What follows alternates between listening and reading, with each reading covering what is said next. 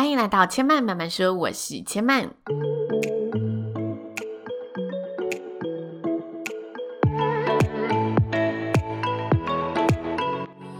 目前频道在 Apple Podcast、Spotify、KKBox 以及 Google Podcast 都听得到。喜欢的朋友，欢迎帮千嫚订阅并留言评论，让更多人可以认识千嫚慢慢说喽。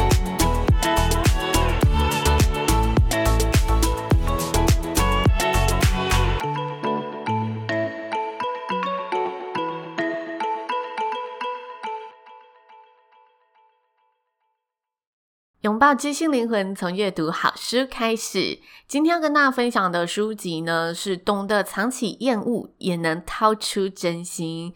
在上个礼拜呢，千嫚跟大家分享了作者的基本资讯，以及他书中提到的人设观点。成为一个大人没有学问，搞懂自己的人设才能不费力气。如果还没有听过的听众朋友呢，可以往就是上礼拜四的节目来收听。那今天千嫚要跟大家分享的书中主题呢，是关于能力的章节。你是真的不行，还是太溺爱自己了？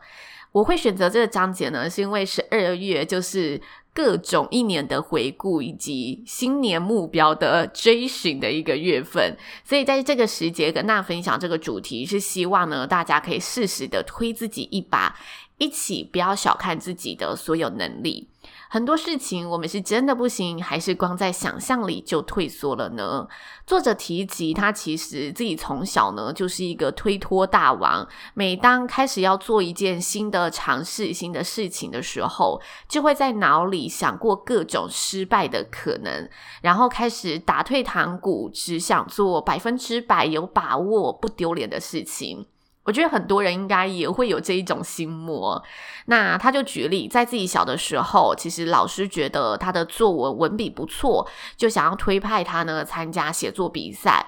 但是当时的他呢，听到了这个消息之后，他太害怕丢脸了，这个丢脸雷达就自动的发出警号，告诉他说不可以去做这件事情。于是呢，他就讲出各种推脱拒绝的理由，想尽办法让老师呢不再苦苦相逼，安全的呢度过了小时候要参加作文比赛的这件事情。但是到了大学时期，有舞台恐惧症的他呢，不知道为什么就被当时的老头教授灌了迷汤。当时教授呢，希望他去参加英文演讲比赛，他背负着教授的期望，但他其实是一个一站上舞台就会紧张到无法控制的人。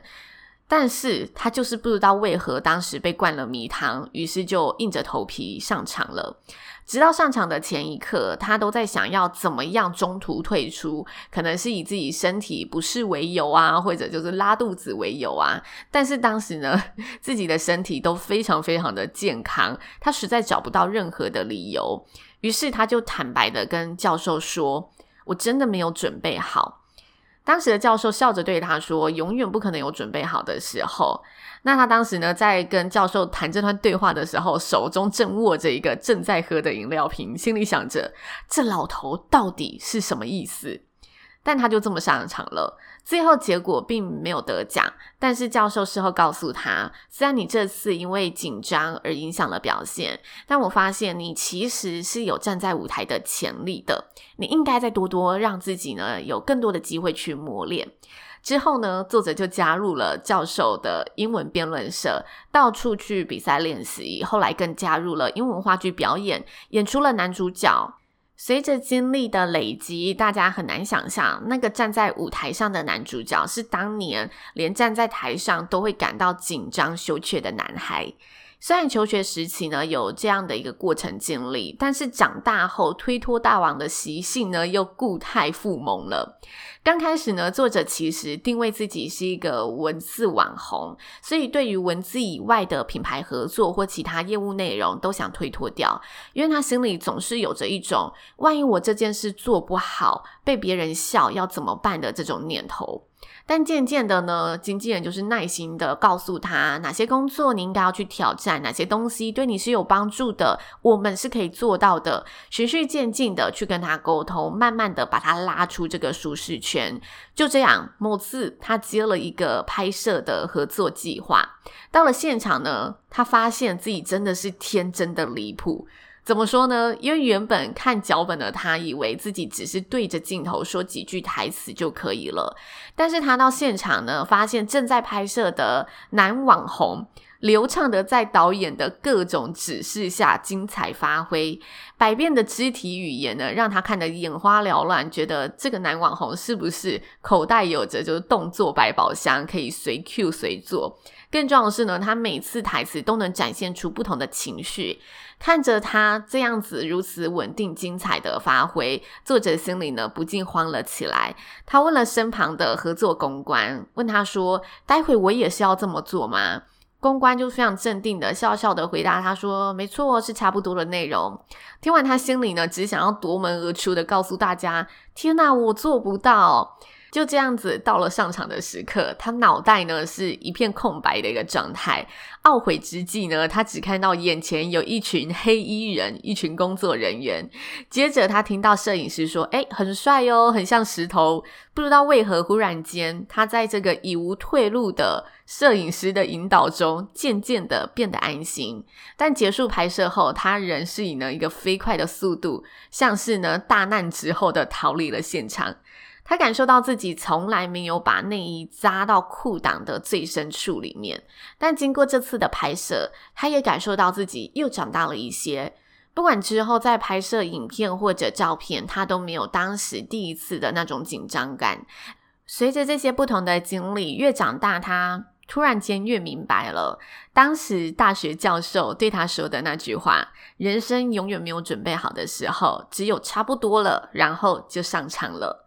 如同经纪人常对他说，很多时候你以为自己不行，其实只是我们对自己太温柔了。也许我们身旁并不一定会碰上这些在我们软脚时扶自己一把的伯乐，但是如果没有伯乐来告诉你这些，也希望你能牢记在心。很多时候，我们都比自己想象的更厉害。这是作者在这一章节跟大家分享的内容。千曼其实很喜欢他书中的一句形容比喻，就是自己从来没有把内衣扎到裤裆的最深处过，没有把裤头提到最高过。我觉得这个比喻非常的有画面，很生动的感觉，就是那种没有如此勒紧自己的画面感。随着年龄的成长，我们在乎的事情越来越多，知道的世界越来越大。越了解自己的能力，就越让人容易自觉渺小，对新事物望之却步。但其实我们回头想想，现在我们拥有的每一份能力，都是自己在各种挫折中练就换出来的，不是吗？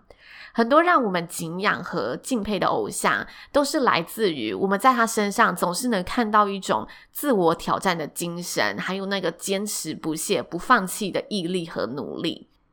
这里可以举出的偶像真的非常多，不过千万想要跟大家分享一个，因为我自己本身就是非常喜欢主持，所以我对主持这一块领域比较有在关注。那前几年萧敬腾他挑战了金曲奖的主持嘛，当时呢我就看了他很多专访的内容，他在事后的某一次专访有跟大家说，他其实当时是很气他的经纪人帮他接下了这个工作。因为说话一直是他不这么擅长的一件事情，但是既然已经答应了主办单位，他也不能反悔嘛，所以他就闭关了一个月，想尽办法用自己的方式去完成这个任务。所以那届金曲奖其实很不一样，他打破了主持人的框架，他用了许多艺术的表演元素去串起呈现整场典礼。像是他有那种倒过来的画像嘛，去跟街头艺术家学习这个技能，或者他用了手影的、嗯、影像艺术去呈现它的串场的内容。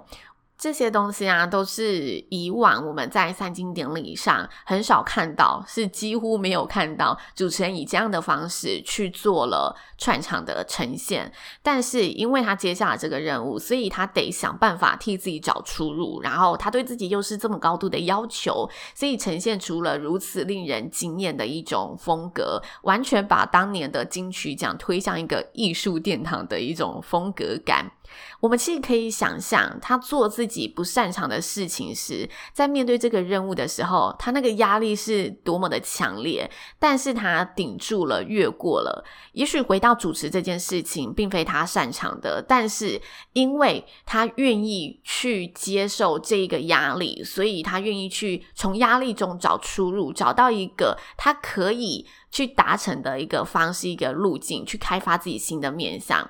当我们真的希望自己能有所突破和成长的时候，对自己狠心真的是一种必备技能。我们都希望自己能不断的获取成就感，因为成就感就是能让我们更加肯定自我，感受到自己是比以前更好、更前进的一种感受嘛。但是随着我们会的东西越来越多，我们达到下个成就的门槛就越高，相对的，我们需要付出的心力就越不简单。这份心力可能是意志力的坚持、信念和脑力的拉扯搏斗，或者我们自我心智的一个突破和挑战。每个面向都考验着我们对自己心狠手辣的程度可以到哪里，对自己的要求到了哪里。没有一种成长是不需要经过任何一丝辛苦的付出。所有成就的路上，一定都有着挥洒汗水的时刻。